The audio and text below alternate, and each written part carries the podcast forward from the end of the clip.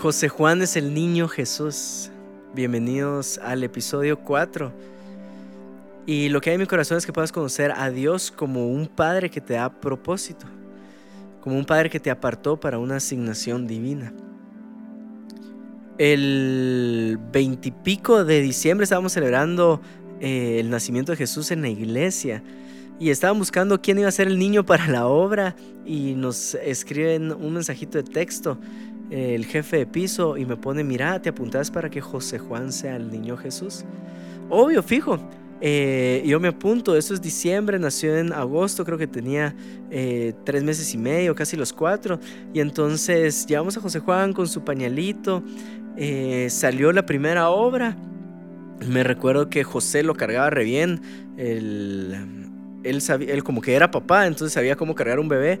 Eh, la actriz de María, no creo que haya sido mamá porque como se estaba haciendo un poquito eh, difícil cargar a José Juan.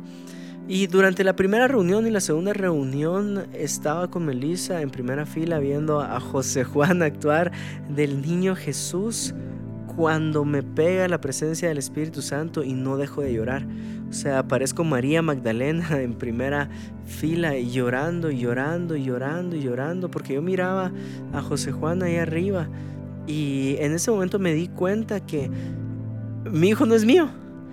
José Juan no es mío, eh, es de Dios y Dios nos permitió tenerlo. Y era como una confirmación que no era mío, al mismo tiempo que una petición de parte de los cielos de entregámelo, es para mí. Y en ese día me di cuenta que José Juan era para Dios, para la gente. José Juan era para Dios, para su iglesia. Y así cada uno de nosotros tenemos una asignación de parte de los cielos. Dios nos apartó para que cumplamos algo en específico. Me recuerdo que preparamos a José Juan. Eh, me dijeron de que lo llevara a la obra solo con pañal y que no me preocupara del resto y con una sabanita. Me, me, preocupó un poco porque en la iglesia hay frío, entonces em, pues no, no tuve mayor cuidado en qué ropa ponerle, sino solo nos fuimos, íbamos un poquito tarde, eh, me cuesta mucho eso, pero finalmente llegamos y hacía falta un montón de cosas, pero como que todos estaban tensos que el niño Jesús no había llegado a la iglesia todavía. Y cuando llegó fue que me dijeron, eh, en este momento le tienes que quitar la ropa y solo va a pasar con su, con su, con su sabanita. Y así fue. Eh, estuve platicando un rato con María y con José, con los de la obra. Y mm, eh, José era súper pilas, se lo podía poner re bien de muchas formas. Y eh, María me dijo, ay, no llora. Así. Y, y José Juan súper tranquilo porque ha sido literal un niño de iglesia. Finalmente pasó y cuando pasó yo me fui a una esquinita del lado, del lado izquierdo y me quedé en las gradas viéndolo. Eh, esperaba que yo por favor que no vaya a llorar, que no vaya a llorar, que no vaya a llorar y, y de repente sale la toma y lo muestran y, y, todo, y toda la gente. Yo yo no sé si era yo, pero de verdad yo sentía súper fuerte la presencia del Espíritu Santo ese día, o no sé si era porque era mi hijo y yo estaba viéndolo en su primera obra, pero mi corazón se conmovió mucho y entendí algo que desde el vientre orábamos con Juan Diego y es que este, este bebé sea tuyo, Dios, que sea consagrado a las personas. Y literal, ahí en ese momento entendí que eh, José Juan es de Dios y José Juan es, es de las personas. Y mm, si me estás escuchando, quiero que sepas algo, tú tenés un propósito.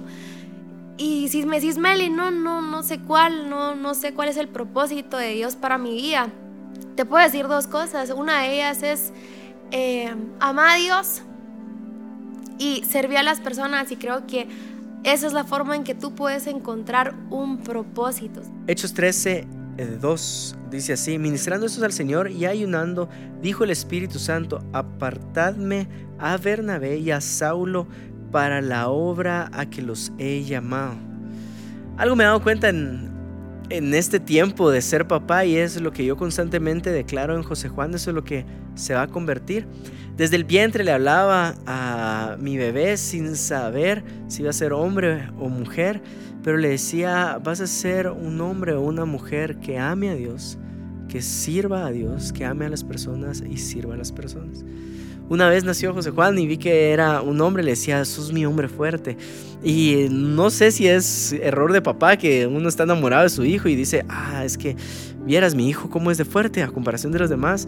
Pero yo sí siento que es bastante fuerte José Juan, pero es lo que constantemente estoy declarando en él. Tus palabras son las que constantemente em, se van a convertir en una realidad en las personas, lo que tú declares en tu esposa, en tu hijo, en tu familia, en tu contexto.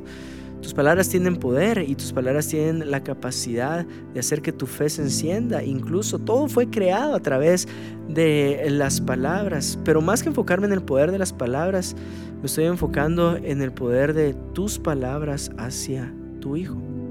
Ahora me di cuenta de algo y es que así como Dios apartó a Saulo Bernabé, así como Dios me estaba pidiendo a José Juan en esa obra, Dios nos aparta a cada uno de nosotros como sus hijos. Dios te creó y como papá te dio una asignación. Tal vez tú dices, es que yo no tengo ni idea eh, qué me llamó, a qué me llamó el Señor. Pues hay una oración y con esto quiero terminar que le declaro a José Juan todos los días y le digo, tú vas a ser un hombre humilde, vas a ser un hombre servicial, vas a ser un hombre que ame a, Dios sobre todas las cosas, vas a ser un hombre que ame a las personas y esté dispuesta a servir a las personas. Si todavía no sabes qué es lo que Dios tu papá tiene planeado para ti, lo vas a encontrar en esas dos últimas. Ama a Dios y ama a las personas y vas a ver cómo esa asignación divina de parte de un Padre Celestial se viene a cumplir sobre tu vida. Te bendigo. Amén.